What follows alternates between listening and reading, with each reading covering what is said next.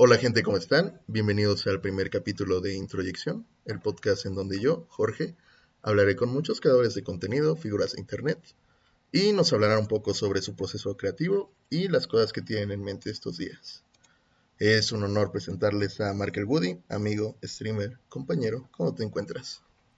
Hola, hola gente, ¿cómo están? Pues andamos muy bien, regresando de las acciones laborales, andamos aquí también un poco, un poco nerviosos por eso, por ser el primer invitado de este podcast, pero también muy ansiosos y muy contentos, la verdad, por tener este privilegio. Pues bueno, yo creo que vamos entrando de lleno. ¿Y cómo, cómo empieza esto? ¿Cómo empieza el sueño de streamer? ¿Cuándo es que dices, quiero empezar a hacer streams, quiero tener esta audiencia, quiero quizás aprender a cómo vivir de ello? Pues de hecho esto, esto empezó hace muchísimos años. No empezó tal, tal vez como un sueño de ser streamer, empezó como un sueño de ser youtuber. Ya que pues veía que grandes personas empezaban desde cero. Yo creo que mi primera inspiración fue Gref y Luisito Comunica. De Gref porque era como la persona que yo estaba destinada a ser. Era como un chavo que empezó jugando videojuegos, quería subir creando contenido, divirtiendo a la gente jugando videojuegos. Y Luisito fue como, ok, es como una persona muy cercana a donde estoy, donde estamos. Y digo, si él pudo, estando tan cerca, pudo hacer esto, ¿por qué yo no podría? Y ahí fue como que empezó el sueño, empezó el sueño de ser creador de contenido. Yo em, ahora sí que empecé con lo que tenía, vi que podía hacer, que me, que me daba mis capacidades en ese entonces para hacerlo. Y me aventé, me aventé a hacerlo. Y no duró mucho, no duró mucho, la verdad, porque si era algo pesadito estar como editando los videos, teniendo como ideas de qué, qué voy a hacer, qué puedo hacer para que sea algo nuevo, no que sea tan repetitivo, qué puedo aprender de mis videos anteriores que vaya subiendo. Y pues la verdad pues, no duró, duró creo que dos, tres meses ese, ese comienzo. Y después fueron, este, intenté irme a Twitch, pero vi que era un poquito más pesado, tal vez no lo entendía o en ese entonces me costaba trabajo ser un poquito más extrovertido, porque en ese entonces yo era muy introvertido, estamos hablando de hace unos cuatro años más o menos. Y pues la verdad sí me, me costó bastante trabajo y lo dejé y después este, mm, me metí en la idea de que quería tener una buena computadora, me metí de lleno a juntar dinero para comprar una buena computadora, junté, me, ahora que sudé sangre, lloré todo, todo lo que pude, me maté trabajando para poder conseguir esa computadora. Y de ahí fue que retomé lo de, lo de YouTube porque, ok, ya tengo una computadora que me permite prácticamente jugar todo y me permite grabar todo. Así que mi catálogo de, opciones ampliaba y, se ampliaba bastante. Y pues ahí lo quise retomar, pero volví, volví, a querer lo mismo. No tenía como tanta creatividad o no tenía el suficiente tiempo para estar editando los videos, videos de 10, 15 minutos, una hora grabados. Y recortarlos a 5, 7 minutos era algo pesado. Y ah, actualmente lo sigo teniendo así, videos que duran media hora, 40 minutos o directos que tengo que editar para poder resubir, se me sigue haciendo algo muy, muy pesado. Y la verdad, lo de, de ser stream no empezó hace mucho, empezó a, bien, bien, hace siete meses, que pues dije, ok, ¿por qué no lo regreso a hacer? ¿Por qué no lo vuelvo a intentar? Ya, ya, ya me sentía más confiado en mí mismo, ya tenía como que más más, más libertad de, creatividad, ya como que ya no me centraba en una sola cosa, tenía, por lo mismo, mi abanico de opciones estaba amplio, como que ya podía agarrar de cualquier cosa. Y pues ahora sí que ver a ti que tú dabas el primer paso para ser streamer, dije, ok, un amigo lo pudo hacer y lo está haciendo, ¿por qué yo no lo voy a hacer?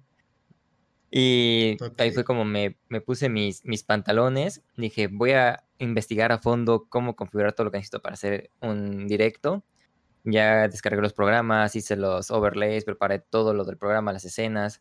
Y dije, pues bueno, aquí voy. Y así fue como el 9 de septiembre del 2020 hice mi primer directo y pues, seguimos hasta la fecha dándole, dándole a nuestros directos. Yo creo que, bueno, primero que nada la pandemia fue, primero que nada una situación terrible, pero del lado positivo le abrió la carrera a muchas personas y Twitch tenía una una base muy grande, pero aún así se expandió mucho más gracias a cuarentena. Entonces nos dio la oportunidad, tanto a ti como a mí, como a pues muchísimos streamers más, de empezar este sueño. Y quiero rescatar como dos cosas que decías. La primera es esto que te, venía, te veías motivado por Gref. Y es algo que se me hace interesante en esta parte de ser chistoso, de entretener. Porque siento que hay dos factores que hacen a un buen streamer. Lo primero es tener personalidad y lo segundo es no quedarse callado. Y en la segunda es en la que yo batallo más. Porque yo creo que lo más difícil de ser streamer debe ser como el primer año. Eh, si tomamos como la, peor de las suertes, de no sé, llevas un año y te ven dos, tres personas, eh, la mayoría de tu chat no va a estar activo, entonces tú tienes que sacar temas de conversación y me gustaría saber como un poco este proceso. Ya no te pasa ahorita porque ya afortunadamente tienes como una base de seguidores más grande y ya tienes a cada rato gente comentando que te da ideas. Pero, ¿qué consejo puedes decir o cómo sacas, hacías algo para tener estas ideas de, ok, voy a decir esto o salían random? ¿Cómo es ese proceso? Pues no te mentiré, al principio era muy, muy, muy difícil. Al principio, por lo mismo, yo prácticamente a las personas que estaban comentando, siempre les, siempre les preguntaba, siempre, siempre les preguntaba. Sabía que tenía una o dos personas, tres personas, y siempre les preguntaba algo. ¿Cómo les va? Cuéntenme algo. Este, lo que sea, cuéntemelo. Porque ahora sí, así me, así me dijeran, este, no, pues este, me fue mal en la escuela. Y de ahí, ok. Eh, en mi mente, así que en fracciones de segundo pensaba, ok, le fue mal en la escuela, voy a preguntarle cómo le fue, y ahí sacamos una plática. Si terminando es que me fue mal por una tarea y ahí se muere la plática, ok, de ahí tengo que pensar este, qué más temas de ir mal en la escuela puedo sacar. Ahí es donde saco experiencias, saco consejos que me han dado, saco motivaciones, saco cosas que he experimentado, cosas que he visto, cosas que me han pasado. Y de ahí hago a lo mejor una plática que pudo haber sido de dos minutos donde dejo que se corte la plática lo convierto en prácticamente 20, 30 minutos, 40 minutos ya muy estirado de una sola pregunta, de un solo tema que un seguidor me dijo. Y también, obviamente, está, está el caso donde estás solo, completamente solo, nadie, nadie te comenta, por más que tú les estés diciendo, nadie te comenta, y no tienes que tú contar anécdotas. Es como sacar esos pequeños, este, ¿cómo decirlo? Como cuando son trailers, ¿no? Cuando donde tienes que dar un tema o una anécdota que tú tuviste, pero no darlo todo, sino como darlo por partes, dar pequeños fragmentos y así este, cuando lo vuelvas a hablar en un futuro o cuando vuelven a tocar el tema, después como meter más contexto y más contexto y más contexto, así este, tienes como para tres, cuatro directos de ese mismo contexto, de ese mismo tema y no te, no te lo agotases en un solo tema. Algo que yo he estado usando mucho es una, una herida, un accidente que tuve en secundaria, que me fracturé un diente y me hice una cicatriz en el brazo. Este, saben, muchos saben lo de cicatriz del brazo, pero otros no sabían, no tienen mucho que apenas se enteraron que me había fracturado el diente. Y eh, aún no saben cómo fue ese accidente, aún no cuento cómo fue ese accidente, nomás les he dicho lo que me ha pasado y como por partes y así cuando me vuelven a preguntar o vuelvo a escuchar un tema de accidentes, ya les comente como la otra parte de ese accidente que tuve. Y así es como yo he conseguido poco a poco seguir este, al principio es como saqué como esos temas de conversación donde prácticamente me tengo que hablar a mí mismo, porque es lo que muchos me han preguntado, también muchos de mis seguidores me han preguntado cuando empiezan esto de hacer directos, que oye, ¿cómo lo haces para sacar temas de conversación o qué haces cuando no hay nadie hablando en tu chat? Siempre les digo, traten de hablar consigo mismo.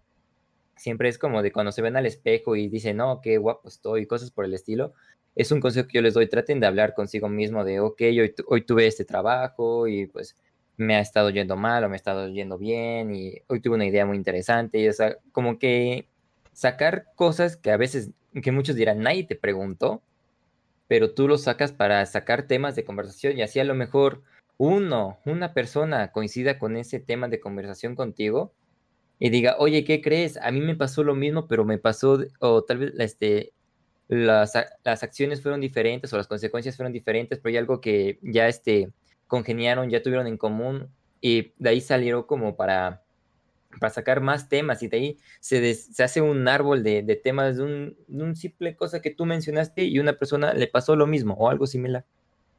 Yo creo que sí, ahí estamos, supongo que vamos a ir como a un tema, regresando y todo eso, pero ahí empezaste a tocar un poco la parte de la comunidad de, oye, a mí también me pasó esto, y es una palabra que escuchamos acá rato con streamers, con todas estas personas que tienen pues ya grandes números de, es que tenemos una comunidad, es que esto, y es muy importante, yo creo que un punto que tú tuviste bien desde el inicio, y es algo que veo que es como un factor de éxito o de fracaso entre streamers, es la identidad del canal. Yo veo que hay muchos canales que es nada más como gracias por seguir y todo X, pero pues yo creo que eso es interesante para los que estén escuchando de la importancia de esto y que nos cuentes un poco cuál es la identidad de tu canal. Pues sí, de hecho es muy importante antes de entrar lo de que me preguntas la identidad de canal también es como que muy curioso ver que muchos de tu, de tu comunidad crece con, con los mismos gustos que los tuyos o te entienden o como que se sienten identificados contigo. Es algo que he visto tanto con tus seguidores como con los míos, porque nuestras bases de seguidores son un tanto distintas. Sí. Porque obviamente el único seguidor que tenemos a lo mejor en común es Marlon, mm. que es algo que es como es, Marlon es como el hijo de las cosas que, que tú y yo coincidimos. Pero, por ejemplo, tú tienes este, seguidores que, por ejemplo, Johnny, que se entiende de, pero de maravilla contigo. Y yo tengo seguidores como lo que es León, que se entiende súper maravilloso contigo. Y a lo mejor cuando Johnny viene conmigo, León van contigo, como que no se sienten a gusto porque no se sienten identificados. Como que ya también se acostumbran a, a ver a, a, su streamer, a ver a su persona favorita y se acostumbra tanto a ellos que dices, ok, me siento raro viendo a otra persona que no sea él. Y pues ya con, respecto ya a lo que es mi identidad de mi canal, yo soy más una persona mm, agradecida en extremo, se podría decir, que prácticamente cualquier acción yo le agradezco bastante porque digo, oye, estás dedicando cinco minutos para verme, estás dedicando un segundo para presionar un botón, estás dedicando unos segundos para decir hola, y pues yo te lo agradezco. ¿Por qué? Porque muchas veces muchos no quieren ni tomarse ese tiempo para ver una persona, para hablar con alguien. Muchos siempre están ocupados, siempre están haciendo cosas. Y pues se tiene que, yo siempre soy de esa mentalidad, agradecer ese poco tiempo o ese, ese interés que tiene esa persona en ti, porque lograste llegarle de cierto modo a esa persona y te lo quiso regresar como, una, como un agradecimiento este, de, oye, te, pues, te doy un follow, te doy una suscripción, te doy un beat, te doy este, te doy las gracias, te mando un mensaje. Inclusive para mí un, mensaje yo lo agradezco bastante. Y es algo que siempre les he dicho a mis seguidores cuando me ven. No importa que así sea un mensaje que me envíen, yo siempre se los voy a agradecer. A mí no me tienen que mandar suscripciones, me tienen que mandar bits, me tienen que mandar donaciones para que yo les agradezca. Yo con el simple hecho que me digan, que me hayan dado una conversación, que me hayan preguntado cómo estoy, que me hayan respondido las preguntas o que hayan interactuado conmigo, yo estoy más que, más que suficientemente agradecido. Y es algo que he notado ya como una base ya en mi comunidad, de que siempre es un agradecimiento mutuo. O, de hecho, me pasó algo muy, muy gracioso en, directos pasados. Bruno, un seguidor del canal, este, estábamos empezando el directo y yo sí empecé medio golpeado, o sea, yo creo que estaba medio desanimado por dolores de cabeza, la escuela, trabajos, y sí empecé como que medio desanimado y ese seguidor me dijo, a ver, ¿qué pasó? ¿Qué pasó? ¿Qué pasó? ¿Qué onda con ese saludo? Y yo pues obviamente yo pensé que se refería a que no lo saludé a él bien. Pero él me dijo, no, me refiero a tu saludo del directo, lo empezaste muy apagado.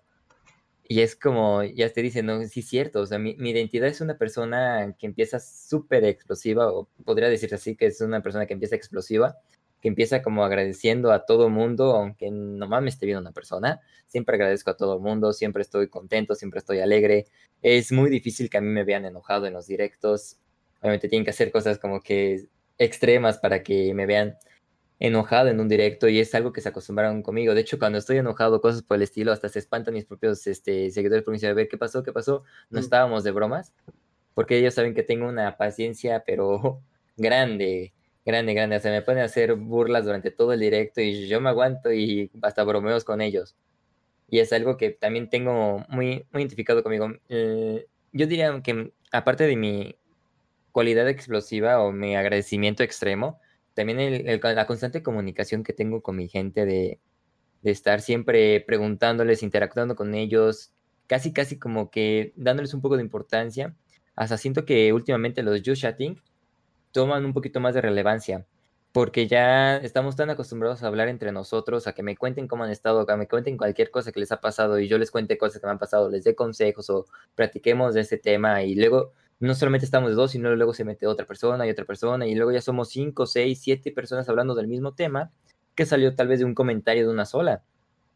Y a veces también es, es chistoso que en juegos que a veces requieren más tu, tu enfoque, como lo que podría ser Fortnite o podría ser League of Legends en unas partidas normales, donde necesitan tu mayor concentración, donde se vea que aún tomo ese, esa importancia de mi chat a veces sobre el juego, sobre lo que estoy haciendo dentro del juego, también es una base que han apreciado muy bien mis seguidores, es algo que les gusta de mí, aunque me han dicho varias veces que les gusta de mí, porque ellos les gusta, bueno, también me lo han comentado, les gusta que tomo esa iniciativa de platicar con ellos, de agradecerles eh, cómo están, de platicar, preguntarles, sacarles tema de conversación a mis seguidores y no solamente ignorarlos, como lo que también he visto en algunos, este, en algunos directos, cuando luego me toca hacer raid y estamos viendo que luego pues no agradecen nada, están súper metidos en el juego que ni le hacen caso al chat.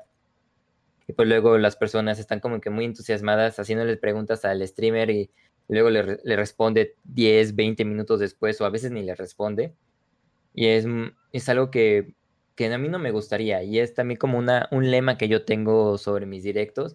Yo quiero ser el streamer que a mí me gustaría ver porque obviamente yo no les voy a entregar algo que yo no soy, yo no les voy a entregar algo que no me gustaría ver, no les voy a entregar mentiras, yo no les voy a entregar cosas falsas, yo les voy a entregar lo que a mí me gustaría ver, les voy a entregar lo que yo como espectador, como consumidor de Twitch, me encanta ver, me gusta ver y quiero ver.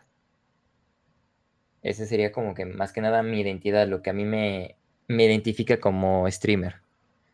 Yo creo que ahí tocas un punto muy importante. Muchos dicen que pues es como regla en general de la vida, pero la regla básica de la comedia es si algo a ti te da risa, a los demás les va a dar risa y se puede extrapolar a todo en la vida. Es, si es un contenido que a ti te gusta, pues lo puedes enviar a otros porque probablemente les guste.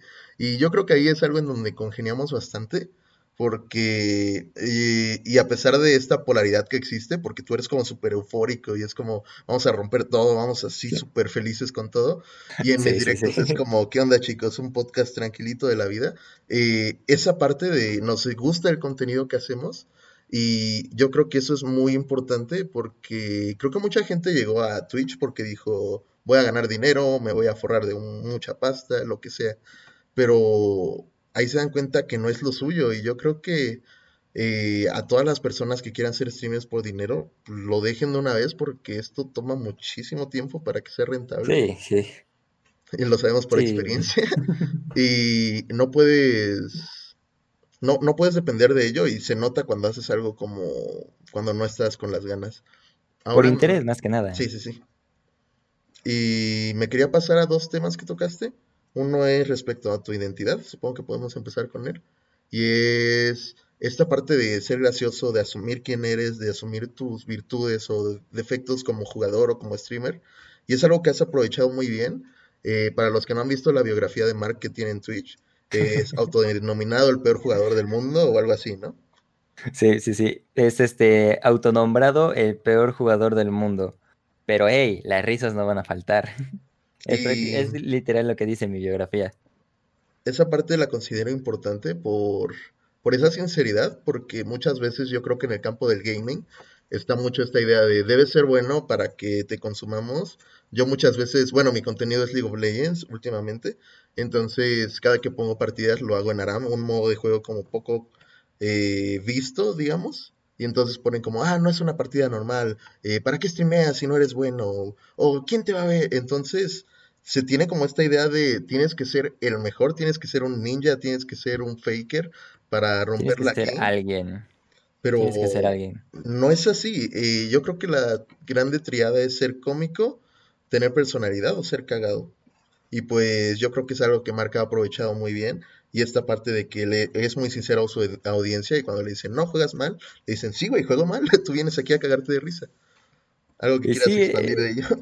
Eh, de hecho, es, es, este, sí, es algo que siempre les he dicho, porque me han llegado personas y han, sido obviamente de League of Legends, los que me han llegado. Creo que fue de cuando yo hacía stream de partidas normales, que también este, las dejé por el, por el estrés y la comunidad que luego te llegaba, que te decía, no, es que no eres bueno, no es que no eres no eres el mejor del mundo, no, no me carreaste. O sea, ellos te quieren decir, no me, eres streamer y no me carreaste cuando pierdes la partida. Y cuando ganas hay, hay, de dos. O dices, ah, gracias por carrearme o todo por el estilo, es eh, como lo que, el mensaje que te quieren dar. O, hey, ¿qué tal? Streamer y carreado. es lo que te quieren transmitir. Pero sí, con respecto a lo que les digo a mis chicos, es que yo siempre les he sido sincero. Aquí no esperen ver a alguien que es bueno, desde un principio. Aquí esperen ver a alguien que a lo mejor mejora o a lo mejor se pasa los juegos de pura cagada. Porque un, caso que me pasó fue el de Cuphead, donde sí, o sea, me tardé meses pasándomelo y muchos, unos seguidores, que este, no sé si lo hayan, si ya me hayan dejado de seguir o siguen por ahí, pero me dijeron, es, oye, es que otros streamers se lo pasaron en un mes, se lo pasaron en una semana ese mismo juego. Le dije, oye, pues es que son pros, son, son lo mejor. Aquí yo, yo estoy sufriendo con el mismo boss durante casi una semana, durante casi dos semanas con el mismo boss. Y me divierto, y porque dijo, porque los demás también ven cómo yo me estoy divirtiendo. Yo no, se ven como, como que entienden que mi estrés no es estrés de frustración de que, ah, yo quiero ser el mejor, yo quiero mejorar, yo quiero ser esa persona que después haga tutoriales de cómo pasarse este juego facilito. Y no, o sea, ellos ven mi estrés como es del estrés del pobre mortal que quiere pasarse un juego que saben que es muy difícil. Y es, es, algo que mi comunidad también ha aceptado muy bien porque se ríen conmigo, hasta me dan consejos de algunos juegos. Me dicen, oye, Woody, ¿por qué no pruebas este glitch? No sé si lo hayan reparado. Oye, Woody, ¿por qué no intentas hacer esto? ¿Por qué no intentas probar esto? ¿Por qué no utilizas este, esta arma? ¿Por qué no compras esto? Y me dan consejos. ¿Por qué? Porque yo ya le di a entender a, a mi comunidad que yo soy malo y aquí no, no van a ver al mejor jugador del mundo y como tú dices, si quieren ver a los mejores jugadores del mundo, pues vayan a buscarlos. En League of Legends vayan a ver los directos de Faker, en, en Fortnite vayan a ver los, los directos de Ninja, de Tifu, de, de, cualquier persona que lo juegue bien. Digo, pero si en verdad lo que ustedes están buscando es divertirse, pues, busquen a personas que se diviertan con sus propios errores. Yo digo que ese tipo de personas son las que más te divierten, son las que las más carismáticas, porque están conscientes de que se están equivocando, de que son malos y hacen bromas de eso mismo y no se enfadan de que les digan que eres malo, porque también está esta otra, la otra cara de la moneda, donde hay personas que son malos y le dices o te haces una pequeña broma, es como de, hey bro, te moriste aquí tres veces, no inventes, y él se lo toma muy personal y dice, ah, pues si no me quieres ver morir, pues vete a otro directo, se ponen todos salvajes, mm. porque ellos tienen esa, mentalidad de que, ay, porque yo soy malo, o sea, yo, yo, yo, porque soy malo? Y es, ese tipo de, personas también son, son las mismas que se deberían ir junto con las que buscan solamente interés en Twitch, porque solamente hacen, no sé, siento que son los que crean comunidades tóxicas y a veces las personas están tan acostumbradas a que les griten, a que les insulten o a estarse peleando con el stream, con el directo, con el streamer, que cuando van a, otro directo a hacer lo mismo y ven que no lo hacen, como que explotan y te empiezan a insultar. Es como, oye, te estoy insultando, ¿por qué no me regresas el insulto? He, notado con algunos seguidores que sí me llegan a decir eso, o que vienen con esa actitud de, de querer ver tu lado, tu peor lado, ver tu lado agresivo, tu lado de este, si no quieres, pues no vengas, y este, si no te gusta lo que veo, pues vete a volar, o cosas por eso, o sea, como que provocan ese, esa explosión en el streamer. Y pues ese tipo de personas, digo, si estás buscando nomás arruinar la vida de una persona o estás llegando a, hartarlo, a buscarlo a hartar, amigo, en verdad qué mal pensamiento tienes, qué mal, qué mal ideología tienes de ser una comunidad en, en Twitch. Porque una comunidad en Twitch, bueno, eso ya es una ideal mía una comunidad en Twitch debe ser este, una que apoye al streamer, que conviva con el streamer, que sepa convivir con el streamer, que no sea, que no sean como este empalagosos con el streamer, que sepan darle su espacio al streamer, que entiendan que a veces algunos de los streamers tienen personajes y que a lo mejor dentro, detrás de la, detrás de la cámara muestran como su personaje y fuera de cámara son los que, sus personas reales, sus personas cotidianas, la persona que va al, al, a la tiendita y se compra su litro de leche porque ya no tienen el refrigerador. Hay como, hay que, yo, tengo que, yo siento que esa es la mejor comunidad que puede existir e, en Twitch. Y lo he visto un poco, o bueno, yo esto lo tuve cuando Rubio sacó como este, hizo un video donde expresaba de, de donde el mensaje era de, ok, el Rubius es mi personaje. El Rubius es lo que ustedes ven cuando yo enciendo mi cámara, me siento enfrente de la computadora, del monitor y empiezo a hacer directos o empiezo a grabar mis videos. Ustedes están viendo al Rubius, un personaje que yo creé que quiero comunicarles a ustedes. Y fuera de la cámara, yo soy Rubén, un, un chico normal, un chico de veintitantos años normal que quiere ser este, que quiere pasear por las calles, que quiere salir a comer tranquilo, que tiene su vida personal, tiene a su familia, tiene a su pareja y tendrá su vida que hacer él solo. Y pues yo creo que eso también es muy importante de ver. A lo mejor en muchas personas no sea el caso. Pero pues también hay que, hay que entender que muchas veces fuera de, cámaras, de fuera de, los directos, la persona quiere su propio espacio. Y cuando una comunidad entiende esa parte, es cuando el streamer se debe sentir realizado. Bueno, eso ya es algo que yo opino. Ok. Yo sí, comparto con muchas partes de eso. Creo que algo de lo que poco se habla es que siempre va a existir una barrera entre el viewer y el streamer. No son ni amigos, pero tampoco son desconocidos. Yo le he dado el término de íntimos desconocidos porque es como pueden saber toda tu vida casi, pero aún así no, no tienes este contacto al menos personal. Y pues muchos streamers están jugando como con estas barreras. Por ejemplo, eh, Darling, pues una streamer de League of Legends más que nada, eh, tiene un enfoque como más afectuoso hacia ellos más cercano y es como súper cercana de, oye, ya te, ya viste qué pasó con esto, esto, esto, y les habla así, otros son más lejanos, pero creo que a final de cuentas es como el streamer se relaciona con ellos y pues más allá de streamear o no, pues las barreras que tú pones como persona de, oye, hasta aquí se puede llegar, hasta aquí no, este es tema sensible, de aquí no hablemos, etcétera. Pero ya que estamos como en este tema de comunidades y todo eso, eh, pues tú ya estabas mencionando, ¿no? Que hay muchas personas que comparten tus gustos y que son muy parecidas a ti respecto a eso.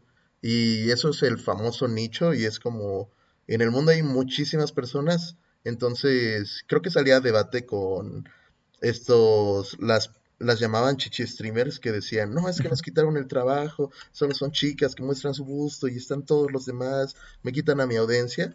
Y yo en un principio me quedaba como, tal vez sí están quitando la audiencia, pero luego me quedé como, ya pensando lo mejor y luego pues hablando con más personas y era el, no, no eres el público, o sea, tu audiencia no iba a ser el público de esa persona, no te está quitando a nadie.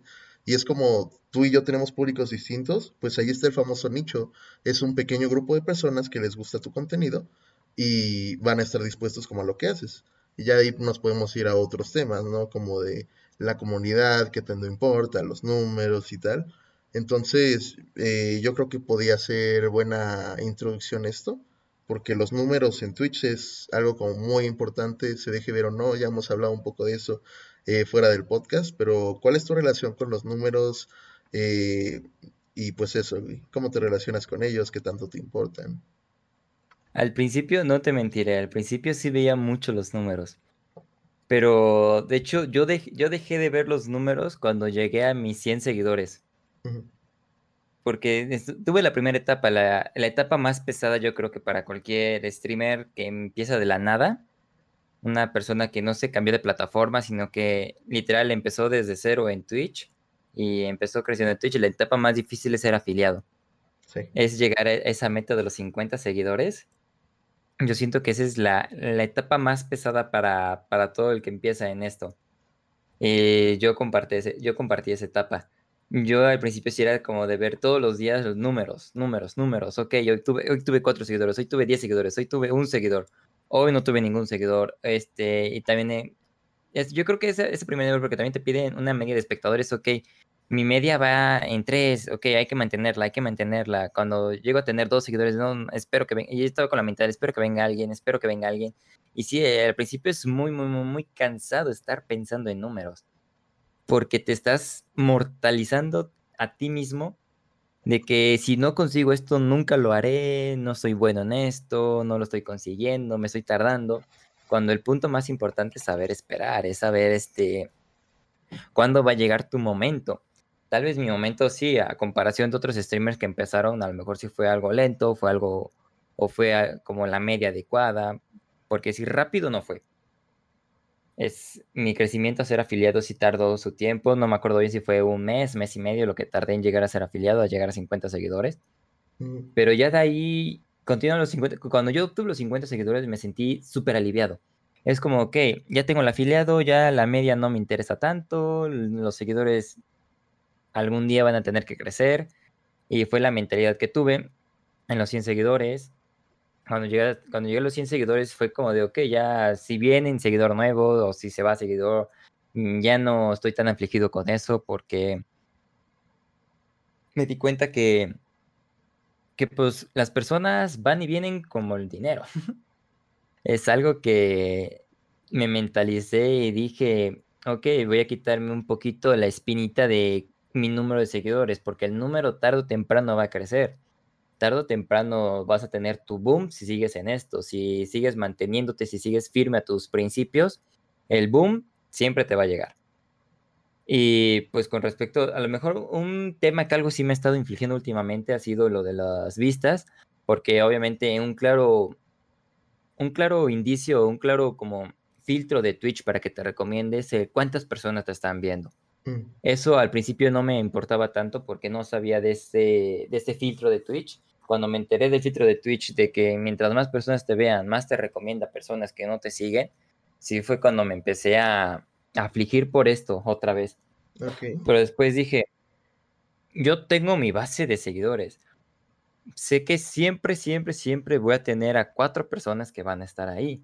Y sé que esas personas me van a apoyar, me van a mantener firme, son como mis cimientos, son como de que, ok, me van a ayudar a sentir que ese número nunca va a bajar, ese número nunca va a ser menor a ese, a ese cuatro porque siempre van a ser personas que van a estar y son esas personas, como comenté anteriormente, que siempre, siempre que le pregunte algo, siempre va a haber una persona de esas cuatro que me va a responder. Y es como, es lo que me saca adelante y me motiva a seguir a, hacer esto y a dejar los números un tanto al lado.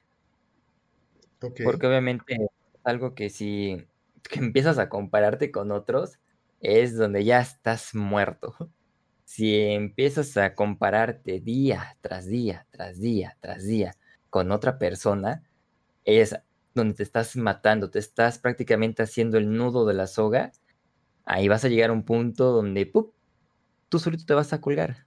Tú solito amarraste el nudo que mató tu canal. ¿Por qué? Porque tú no dejabas de pensar en los números, porque tú no dejabas de pensar en, en que esta persona está consiguiendo lo mismo que yo y empezó antes que yo, empezó después que yo y ya está más grande, ya consiguió más cosas, ya recibió su primera paga y dejas de lado lo que tú eres y empiezas a, a lo mejor ahí es donde empiezas a copiarle a esa persona, empiezas a perder tu identidad por tratar de copiarle a esa persona sus trucos, sus mañas, sus modos y lo empiezas a implementar en, tu en tu directo y tu comunidad dice, oh, ¿y qué está pasando? ¿Quién es esta persona? Yo no conozco a este streamer este, este streamer me lo cambiaron. ¿Por qué está haciendo cosas que a mí no me gustan? Este no es él. ¿Por qué lo hace? Y es cuando vas perdiendo comunidad. Es como, acabo de, dirían, diría como la broma que muchas veces hacen. Se me cayó un ídolo. Pero en, esas, en esas situaciones aplica, porque literalmente dejaste de ser tú para copiarle a alguien más. Y como tú no eres esa persona, obviamente no te va a funcionar. Hay un chiste en mi canal que no sé qué tan verdad o cierto sea, pero pues yo a cada rato digo que los streamers somos monstruos sedientos de atención. Entonces yo creo que el simple hecho de streamear ya tiene como una parte de ego muy arraigada y siento que pasa algo como con los comediantes, que mientras más podcasts, entrevistas y todo escucho con ellos, y es eso, al nuevo talento cuando llegaba se le veía horrible porque decían, este güey me va a quitar mi chamba, entonces siento que está esta parte de los números y ya cuando te empiezas a meter a los números es súper tóxico, ya lo mencionabas, porque pues dejas de ser tú, estás viendo cómo esta persona me está quitando el trabajo y no sé de dónde venga esa mentalidad. Y el ejemplo básico, simple que todos te van a decir, ser como, ah, sí, la mentalidad de cangrejo, nadie deja que salga de la cubeta, ¿no? Pero no sé de dónde viene este pensamiento tan arraigado que tenemos de es que esta persona va a ser mejor que yo y esto y esto y esto. Siento que algo, al menos en las comunidades pequeñas o pequeños, no se da tanto y es algo que me gustaría como fomentar. Y como este apoyo entre canales, de me da igual que tú tengas mil seguidores más que yo, me da igual que tú tengas mil seguidores menos que yo, eh, crezcamos juntos, güey, tengamos una comunidad, hagamos esto, como que esto no se está dando y la verdad no tengo idea. ¿Tú qué experiencias has tenido con otros streamers o has comentado este hecho de apoyar eh, canales pequeños? Eh, pues, cuéntanos un poquillo, por fin.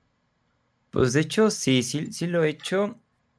De, al principio, cuando yo empecé, cuando di mi primer raid, mi idea de dar mi primer raid fue este, bueno, y para los, para los que no sepan de esto de los raids, los raids es este, cuando terminas tu directo y mandas a tus espectadores a ver a otra persona, a ver otro directo.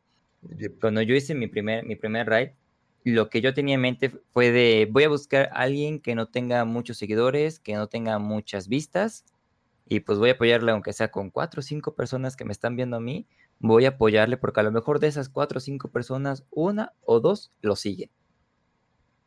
A lo mejor no le cae bien a las otras tres, pero una o dos lo siguen. Y es como ese apoyo, como viejo, entiendo que estés teniendo un mal día, a lo mejor este, puedes tener, como tú decías, puedes tener mil seguidores más que yo, pero te está yendo mal en este día. Déjame apoyarte, déjame levantarte los ánimos. Voy a hacer que tu media aumente, aunque sea un poquito, que te hicieron un raid, que Twitch vea como ese raid y ah, un streamer recomendó a este streamer, voy a darle un milisegundo de atención, voy a darle un milisegundo de recomendación ante otras personas y a ver qué hace, ¿no?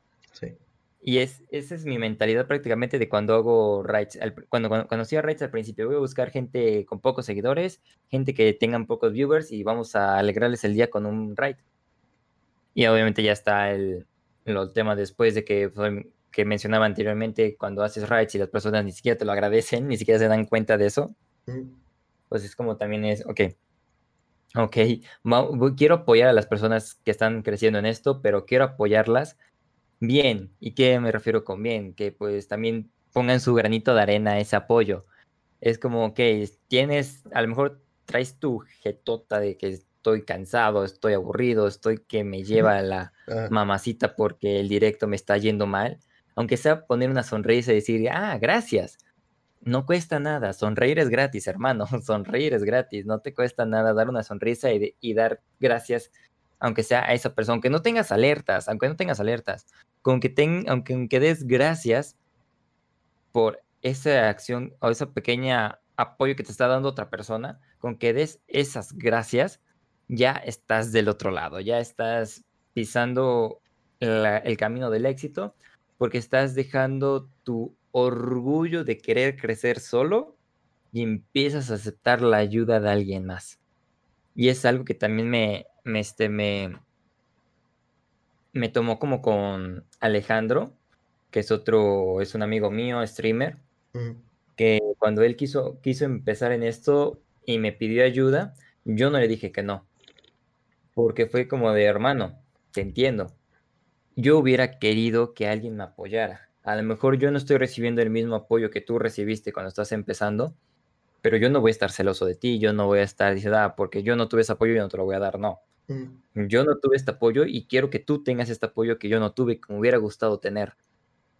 Y pues te voy a ayudar, te voy a ayudar en todo lo que pueda, en todo lo que tú necesites, te voy a apoyar, porque aquí yo no estoy para jararle el pie a alguien, yo estoy para poner mis manos y que él pueda subir al otro lado porque sé lo que cuesta subir solo un muro, sé lo que cuesta pasar un obstáculo solo, y cuando tienes a alguien que te está dando una mano, o te está poniendo, o te está dando la mano desde el otro lado, es muy gratificante, la verdad, porque estás recibiendo un apoyo increíble, increíble, aunque esa persona luego te rebase, nunca vas a olvidar a esa persona que te apoyó en algún momento.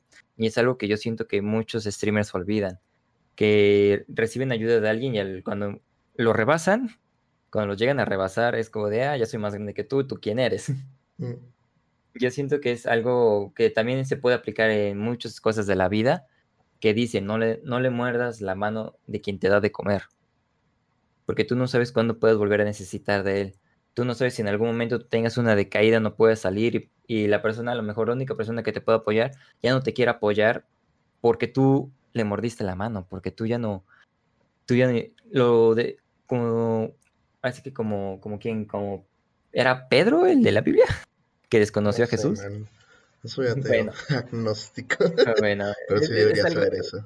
Es, es, algo como que tú no, tú no, tú no digas que no conoces a una persona, tú no digas que no recibiste ayuda de una persona cuando lo hiciste, porque esa persona tú no sabes si te está viendo en ese momento, si si en ese preciso momento decidió ir a ver a esa persona que está apoyando y que reciba como agradecimiento esas palabras tuyas, esas palabras de, no, es que yo no recibí apoyo, no, esa persona no sé quién sea, ah. no, yo, yo crecí solo. Es como de, es un fuerte golpe y esa persona a lo mejor no te tira a tierra, no te dice nada, en otras ocasiones puede que sí sea, pero muchas, bueno, muchas veces yo siento que esa persona no va a decir nada, Pero cuando tú le llegues a pedir ayuda otra vez, que sea una un tipo colaboración, tipo este, eh, que tú lo promociones en su canal o cosas por el estilo, esa persona simplemente te va a decir no, gracias. Y te va a sacar cualquier excusa para decirte que no. ¿Por qué? Porque le, mordiste la mano cuando él te ayudó. Yo creo que pues ya va más como en temas, no sé si psicológicos o que yo quiero meter psicología en todo, pero va más a el perdón y todo, porque a fin de cuentas eh, no sabemos a quién ayudamos y tampoco puedo decir que la otra persona como satanizarla y decir, no, él nunca, nunca me dijo, Jorge me ayudó y, y esto. No, pues supongo que hay casos en donde se puede justificar eso, pero yo creo que más que nada, como la parte más sana de todo esto sería ayudar y suena muy cliché, ¿no? Suena al mundo mágico, pero ayudar sin esperar nada a cambio, o sea, hacerlo de buena fe y que sea el hecho de, güey, yo te ayudé y eso me hizo sentir bien a mí. Lo hago porque esto me está ayudando a mí, me hace sentir buena persona, quiero esa dopamina, lo que sea. Pero cuando no esperas como ese apoyo de las otras personas, yo creo que empiezas a sufrir menos de, ah, no me reconoció esto, que en un mundo ideal deberíamos reconocernos todos, obviamente. Pero yo creo que esa es como la alternativa de esto. Y pues bueno, quería hacerte unas preguntas respecto a tres cosillas y yo creo que al final ya ponemos como lo más deep, pero por ahora sería, ¿cuál es tu relación con el fracaso? ¿Qué opinas del fracaso? ¿Cómo te has encontrado con él? ¿Cuál es tu relación con él? ¿Buena, mala? Háblame un poco de ello. Del fracaso. Bueno, pues yo creo que al principio, cuando yo me, cuando yo me topé por primera vez con el fracaso, sonará un tanto infantil, fue cuando tenía, iba en cuarto año de primaria, la verdad no recuerdo ni cuántos años tenía, mm. solamente recuerdo que iba en cuarto grado de primaria.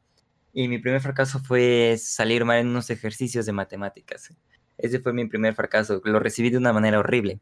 ¿Por qué? Porque mi familia, más, más principalmente mis padres, me habían acostumbrado a siempre sacar buenas calificaciones, a ser el chico que siempre saca buenas calificaciones y que una mala calificación no está aceptada. Un 8 no está aceptado en ti. Eso fue como lo que me educaron desde un principio y cuando recibí calificaciones menores a eso, recibí el fracaso de una muy mala forma, porque me habían educado de, esa manera. Ya con el paso del tiempo, conversando con varios amigos, conversando con personas adultas, con uno que otro psicólogo, me comentó que el fracaso está bien, es parte del crecimiento, es parte de crecer, es parte de aprender, es parte de obtener nuevas, nuevas experiencias y no está mal fracasar.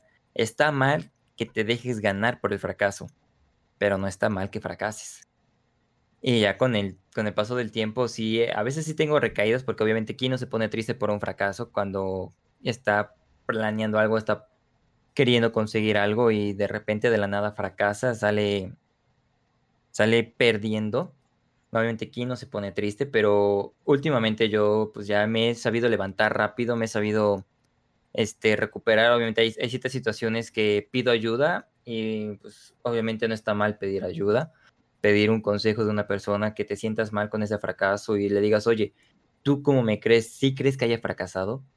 Y es, son, veces que hemos también, pláticas que hemos tenido tú y yo, Raiko, fuera de, este podcast, fuera de directo, mm. que hemos tenido y pues la verdad, tener una persona que te apoye en ese fracaso es como que te ayudas a superarlo y te ayuda a quitarte el miedo a ese fracaso, te ayuda a quitarte el miedo de decir, este, este, voy a fracasar, mejor no lo hago. Cuando tienes personas que te apoyen, no te da miedo como tirarte el vacío y que tu paracaídas no se abra porque sabes que hay personas que te van a recibir abajo. Hay personas que ya tienen un colchón puesto para ti allá abajo. Y pues eso es lo que me ha pasado últimamente. De que he tenido, sí he tenido, ahora sí que relación con el fracaso muchas veces más. Más que nada en la universidad y en esto de ser streamer sí he recibido fracasos. Pero teniendo personas así que me dicen, oye, no te preocupes, a lo mejor no es tu fuerte, a lo mejor este, no es algo que se te dé a ti ¿por qué no, por qué no te enfocas en otra cosa que sabes que te ha salido bien o que sabes que te, que te puede funcionar y hazlo? Ya no te enfoques en lo que hiciste. Lo, lo bueno, lo bueno es que lo hiciste. Mal hubiera sido que digas que eres un fracasado y que ni siquiera lo hayas intentado. Sino que pues tener ese, ese experiencia de que lo conseguiste, te esforzaste, lo hiciste, pero fracasaste, es decir, ok, esto no es para mí voy a enfocarme a otra cosa. No te quedes tampoco clavado en el fracaso, porque si no eres bueno o no es para ti, por más que le luches, por más que lo intentes, muchas veces no lo vas a conseguir. Y a lo mejor lo tuyo sí está en el mismo ámbito, pero enfocado en otra actividad. un ejemplo es en esto de ser streamer. A lo mejor este, tú quieres jugar como profesional en directo, fracasaste y dices, ok, puedo seguir haciendo directos, pero ahora ya no voy a ser el pro que quería yo intentar ser, sino que ahora voy a ser la persona divertida que cuando fracasa saca bromas, o cuando muere hace bromas, o cuando este no sube un nivel o se queda atrapado en un nivel no, no ríe, o cuando inclusive cuando consigue victorias dice, ajá, les dije que no era manco, o cosas por el estilo. Este, yo, yo siento que mi relación ya actual del, con el fracaso ya es más amigable, ya es más friendly. y pues ya no, no, no, tengo miedo de fracasar ya últimamente. Yo, yo siento que también esto de ser, de ser streamer te, te, marca un carácter contra el fracaso, como que te ayuda a aprender a que aunque fracases, puedes seguir en pie y no va a pasar nada. Así que ahora sí que el fracaso y yo ya no somos enemigos, sino que somos amigos. Ok, lo, lo venía diciendo y pues ya lo mencionaste un poquito con esto de los streams el fracaso es como algo que viene a cada rato. Eh, pues como ya sabrás, y bueno, la audiencia, yo era streamer de Facebook y me pasé a Twitch. Y entonces yo creo que tenía como este miedo de voy a saltar de plataforma y nadie me va a ver y va a ser empezar de nuevo. Pero pues la vida es dar muchos intentos y fracasar, fracasar, fracasar. Yo creo que se me va a quedar una frase que es del lenguaje de desarrollo de videojuegos, que es cuando estás haciendo un videojuego, eh, se reúnen todos los programadores y ya están las fases, pues, alfa, prebeta, todo lo que quieras imaginar. Entonces quieres probar algo y alguien dice, ok, yo quiero poner, no sé, un jefe que sea gigante y que tenga XX cosa, ¿no? Pero no está, no está decidido si lo va a poner o no, pasan las fases de desarrollo y lo quiere poner en la última. Pero en la última ya está todo tan avanzado que pues literalmente ya no se puede poner. Entonces, una, pues, una lección que se pone eso es el fail faster, que yo la traduzco muy mexicanamente como cágala más rápido. Y pues, eh, si en una etapa temprana de desarrollo hubiera metido eso, hubiera dicho, ok, tal vez no funcionó y lo quita. O, oye, esto funcionó, boom. Y entonces, esto es algo que tenemos y pues con muchas pláticas que he tenido, tenemos muy arraigado el fracaso y lo vemos como algo malo de, güey, soy un fracaso porque lo intenté, cuando no debería ser así, güey, deberíamos ver bien a las personas que lo intentaron. Entonces, yo creo que es un concepto que tengo pues muy presente en mí casi siempre, de cágala más rápido, y pues es como la idea de los streams, los podcasts, de inténtalo, cágala, suena muy romántico, pero cágala y mucho, güey. No dejes de cagarla. Yo creo que ese es mi, como mi consejo. Y pues quería continuar con un tema como eh, un poco que ver, no tanto. ¿Qué opinas de la suerte en la creación de directos? ¿Crees que ha, tenido un factor en ti, eh, en otros que tengas? ¿Se debe tomar a consideración? ¿Cuáles son tus pensamientos respecto a ella? La suerte. Mm, yo siento que la suerte es algo que debes de agarrar con pincitas. Mm. Es algo que no debas de agarrar como con manos llenas. Porque Ahí, ahí es donde como que el decir, si a ella le pasó, a mí, me, a mí también me tiene que pasar, es cuando hablas de la suerte, no es algo siempre cierto, no es algo que siempre vaya a pasar. Tú no sabes, tú no sabes si la suerte te vaya a llegar algún día y si vives esperanzado con la suerte, te puede caer una piedra y te quedaste esperando. Porque yo siento que la suerte, la suerte en los directos más que nada se relaciona a que hagas, a que planees bien tus cosas. Yo siento que la suerte como tal en los directos no existe, sino simplemente es planear bien tus cosas. Y es algo que es un consejo que vi de otro, de otro creador de contenido, Yayas, el de la, el de la página de Dúo de Dos, que mencionó un buen consejo para crecer, un buen consejo para, para llegar a ser alguien en creadores de contenido es planear bien tu contenido, es saber cuándo lo vas a subir, es saber qué vas a hacer, es saber cuándo terminarlo, es saber hasta cuáles son tus límites, hasta dónde vas a dejar que llegue tú y tu comunidad en los directos, qué tanto vas a dejar que la comunidad influya en ti, que que tu personaje influye en el directo. Y pues si planeas bien todo, las cosas llegan solas. Y es algo que me, que me pasó recientemente, que sí fue un golpe de suerte total. En el especial de 12 horas, fue, ahora sí que fue un, golpe de suerte de lo que me pasó. Me pasó un raid de 500 personas. O sea, eso sí, digamos, eso fue un golpe de suerte, pero a lo mejor por haber planeado bien mis cosas, por haberte metir, haberlo metido en un buen horario, tuve esa pequeña suerte de que ese directo con tantas personas viendo me haya visto a mí y dijo, le voy a dar un raid. Yo no diría pequeña suerte, diría gran suerte, pero ajá, continúa. Es, siempre la humildad, es que ante todo la humildad. ok. pues yo digo, o sea, yo digo que la suerte existe, pero no le llega a cualquiera. La suerte existe para quien se supo planear, para quien se supo organizar, para quien supo recibir la suerte. Porque estamos diciendo, ok, una persona, X, eh, una, que un caso extremo y opuesto al mío. Estamos igual, un especial de 12 horas. Mi mismo, mismo streamer de 500 personas está buscando a quién darle raid. Mm. Y tú estás este, empezando tu directo, pero no te importa nada. Este, se, dejaste todo al último, no checaste tu verificación de internet, no checaste tus overlays, no checaste tu micrófono, no checaste este, qué estabas haciendo, porque a lo mejor empezaste directo y te fuiste, lo dejaste, porque pues, se te olvidó hacer algo y llegaron tus padres a decirte, oye, ¿por qué no has hecho esto? No has hecho esto? Y por esa cuestión de no organizar bien las cosas, ese raid pudo ni siquiera haber durado un minuto.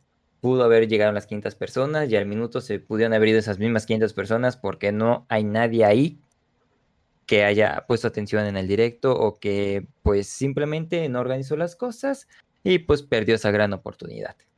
Ok. Eh, yo creo que esta es una pregunta chiquita, pero creo que nunca te lo pregunté como así bien. Eh, ¿Qué sentiste, güey, cuando llegaron 500 personas a tu directo? es que la verdad, yo estaba. eran, pongámonos en contexto, eran las 7, 8, 9, no me acuerdo, creo que entre, eran entre 8 y 9 de la mañana. Yo estaba recién despierto, recién levantado, andaba con mi, con mi cara de me estoy apenas despertando, chicos. voy, a, voy a querer tomarme un baño para despertarme bien. Y de la nada yo estaba así ya preparando, pensando qué iba a hacer y ah. todo eso. Y de la nada eh, sueno mi canción del, del ride. Y volteo, porque yo estaba viendo mi, mi chat y con esta canción siempre tengo la costumbre de ver, este, si estoy en, en Just Chatting, siempre tengo la costumbre de ver este, la pantalla porque ahí veo quién lo hizo y veo la animación de, de, este, de la de la alerta. De la alerta. Y pues cuando empiezo a leer este tal streamer, tal realidad, o sea, yo estaba con mi actitud de siempre, no, pues gracias, y estaba con mi emoción de un raid, así sean dos personas, yo estaba emocionado. Y nomás este, leo 570 y 576 personas. Ahí fue cuando me quedé sin palabras, sin ideas. Mi chat empezó a explotar de todos los mensajes que me estaban llegando. Yo no sabía ni qué hacer, no sabía qué estaba pasando. Me trolearon. Andábamos en llamada, güey. Así estaba como de. Estábamos preparándonos para. Creo que íbamos este, a hacer LOL o algo por el estilo, ¿no? ah, no, el eh, Gartic. El Gartic estábamos preparándonos para hacer el, el, Gartic y yo de la nada este, empiezo con mi emoción, no sabía ni qué decir, no sabía ni qué hacer, o sea, todo, todo lo que estaba, estábamos haciendo como que se fue al, al, a la ñonga porque yo estaba como de, ¿qué hago? ¿Qué hago? O sea, ¿qué estoy haciendo? ¿Qué, qué rey estoy haciendo? Me empezaron a trolear, me empezaron a alburear, me empezaron a decir de todo. este, Y pues yo, yo sentí una alegría porque fue, porque pensé, nunca pensé que esto llegaría a mí, nunca pensé que yo llegaría como a recibir esto. O sea, sí tenía en mente de que algún día, algún día, ya sea en años, voy a tener ese número de personas viéndome. Pero nunca imaginé que ese, llega, ese día llegara tan rápido. O sea, que de, la nada, de la nada haya llegado ese día en que yo recibiría a más de 100 personas en un directo, que esas 100 personas se mantuvieron, aunque sea 5 minutos, porque pues como sabemos el directo falló, se cayó el directo y y pues obviamente las personas se fueron porque se cayó el directo. Ahí volvemos a lo mal planeado de las cosas, pero por lo menos tuve mis cinco minutos de fama, tengo, tuve mis cinco, mis cinco minutos donde tuve una constante de 200 personas en el directo Y fue como un gran momento para mí porque dije, mi sueño está tomando forma, mi sueño está yendo para adelante, mi sueño ya lo veo más claro. Y eso fue como un gran motivante para decir, esto ya no lo suelto, esto ya lo agarro y así este, termine únicamente con dos mil personas en directo, pero de aquí me agarro. Yo, yo hay, hay tres cosas que yo quiero vivir y una de ellas ya la viví. Una fue tener a más de 100 personas viéndome en directo. Otra será este tener mi, más de mil personas como seguidores. Y otro será recibir mi primera paga de esto. Son tres cosas que yo quiero vivir y para poder decir, intenté mi sueño y lo conseguí. O sea, porque yo no, yo no voy a que, ah, quiero tener millones de personas, quiero ganar miles, quiero ahora sí que irme a acostar, rascarme el ombligo para y decir, soy mamá, soy streamer y de aquí me vivo, de aquí sustento. No, mm, para yo lo que quiero para decir que mi sueño lo estoy consiguiendo, que mis, yo ya me siento realizado con mi sueño, son esos tres aspectos y ya llevo una de esas tres y ya teniendo una, sabes que no lo quieres soltar y por nada del mundo lo vas a querer soltar. Qué chingón, güey, la neta me alegra mucho que te haya pasado eso y que lo agarraras con tanta emoción. Mm, retomando un poquillo lo de la suerte, yo creo que veo a la suerte como la motivación. Yo antes tenía esta idea de, pues, del escritor, del artista, que de repente de la nada está comiendo y llega la inspiración de, ¡pum! Tienes que hacer esto y sale la mejor obra del universo. Y conforme pasan los años, conforme conoces más a las personas o a los que hacen arte y te cuentan su proceso, te das cuenta que probablemente no exista esa, esa inspiración, esa motivación. Y ahí se me quedó como una frase que es, la inspiración es una musa que alcanzas a ver con el rabillo del ojo cuando estás trabajando. Se pone atrás de ti cuando estás trabajando. Y muchos pensamos como esto de, no, va a llegar la inspiración eh, eh, en un momento exacto de mi vida. Pero no, es, tienes que trabajar, güey, muchos lo llaman el flujo, la zona que estás trabajando, llega, te golpea y es ¡pum! Ahí todo es magia. Pero yo creo que tenemos como esta imagen y lo relaciono mucho con la suerte, porque hay una frase muy chida, no sé quién es, ya es como cultura pop, pero es The harder I work, the luckier I get. Mientras más trabajo, más suerte tengo. Y pues yo creo que diste un punto muy importante como de eso de tenerlo todo planeado. Y es, mientras más ganas le echo, mientras más chingón soy, yo, yo no dudo que exista la suerte, hay suerte en un chingo de cosas, pero la suerte te debe agarrar. Lo ideal es cuando ya tengas todo un trabajo detrás. Es como, pues ahorita me digo mucho eh, lo de TikTok porque he tenido como experiencias muy pequeñas con lo de TikTok, pero es, ok, si tengo uno que pegue, van a haber otros que estén chidos, y digo, no, ok, entonces trabajen más. Y si uno llega a explotar, ya tienen contenido. Es como lo que decía Marca hace rato, y le llegan 500 personas a un vato que le vale verga o que ni siquiera está, pues mm, aunque tengan la mejor suerte del mundo vas a seguir en ese lugar. Y yo creo que ya con los temas de hoy ya fue como suficiente y la neta ya no tengo más anotados. ¿Tienes algunas palabras finales que quieras decir? Va a sonar muy cliché, supongo esto, pero yo creo que ya estás como en una posición de decirle algún consejo para alguien que quiere empezar a streamear. Pues más, más que nada, más que nada, un, un consejo que les quiero dar a las personas que quieran empezar a ser streamer es que lo hagan. si quieren hacerlo, andan diciendo, quiero ser streamer, quiero ser youtuber, quiero ser TikToker, quiero ser eh, persona que sube cosas a Instagram, o quiero ser persona de Twitter. X, y razón creador de contenido. Es que lo hagas. No lo dejes en saco roto tus palabras de, no, es que yo estoy juntando para hacer esto, esto y esto y esto, y algún día voy a tener esto y esto y esto. Hazlo, de verdad, hazlo. Es difícil, sí, pero cuando ya das el primer paso, los demás ni se sienten. Así que yo creo que sería como el, el, mejor consejo que yo puedo darles a una persona que quiere iniciar en esto es que lo haga. Obviamente ya saldrán los demás como que prepárate bien, ten bien mentalizado lo que vas a hacer, ten bien pensado qué vas a hacer, organiza bien tus cosas, organiza bien tus tiempos, siempre ten preparado todo, siempre estate adverso para cualquier fracaso, para cualquier dificultad. Ten en mente que no siempre todo se va a poder. Ten en mente que muchas cosas a lo mejor a ti no te van a salir, pero va a haber otras que a ti te van a salir y a lo mejor a la persona que te está dando el consejo o a otro streamer no le salen. Así que yo creo que empezando y dando el primer paso, lo demás viene solo, lo demás se da prácticamente encaminado. Y pues ya, yo creo que sería como uno de los mejores consejos y es algo que siempre yo les he dicho.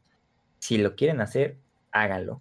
No se queden solamente con las ganas de hacerlo. Quítense ese miedo, den ese primer paso y ya verán cómo lo demás sale fluyendo.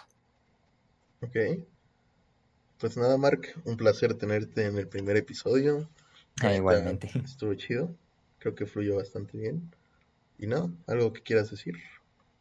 Ah, pues nada, que pues chicos, este, gracias por oír este podcast, los que los que lo hayan escuchado. La verdad, también yo estoy muy agradecido por haber estado aquí, por haber inaugurado este, este podcast con, con Raiko. Y pues ahora sí que espero en algún futuro lleguemos a, toparnos otra vez en tu podcast para ver este cómo hemos crecido, cómo, cómo hemos crecido, qué tanto ha cambiado de lo que hablamos. y pues nada, mucha, mucha suerte en el podcast, mi amigo, y pues nada, éxito, éxito y muchas felicidades por empezar en esto. Este, se me va a olvidar, por si se me olvida, redes sociales donde te pueden encontrar. Pues muy fácilmente, amigos, a mí me encuentran en Twitch principalmente como Mark el Woody.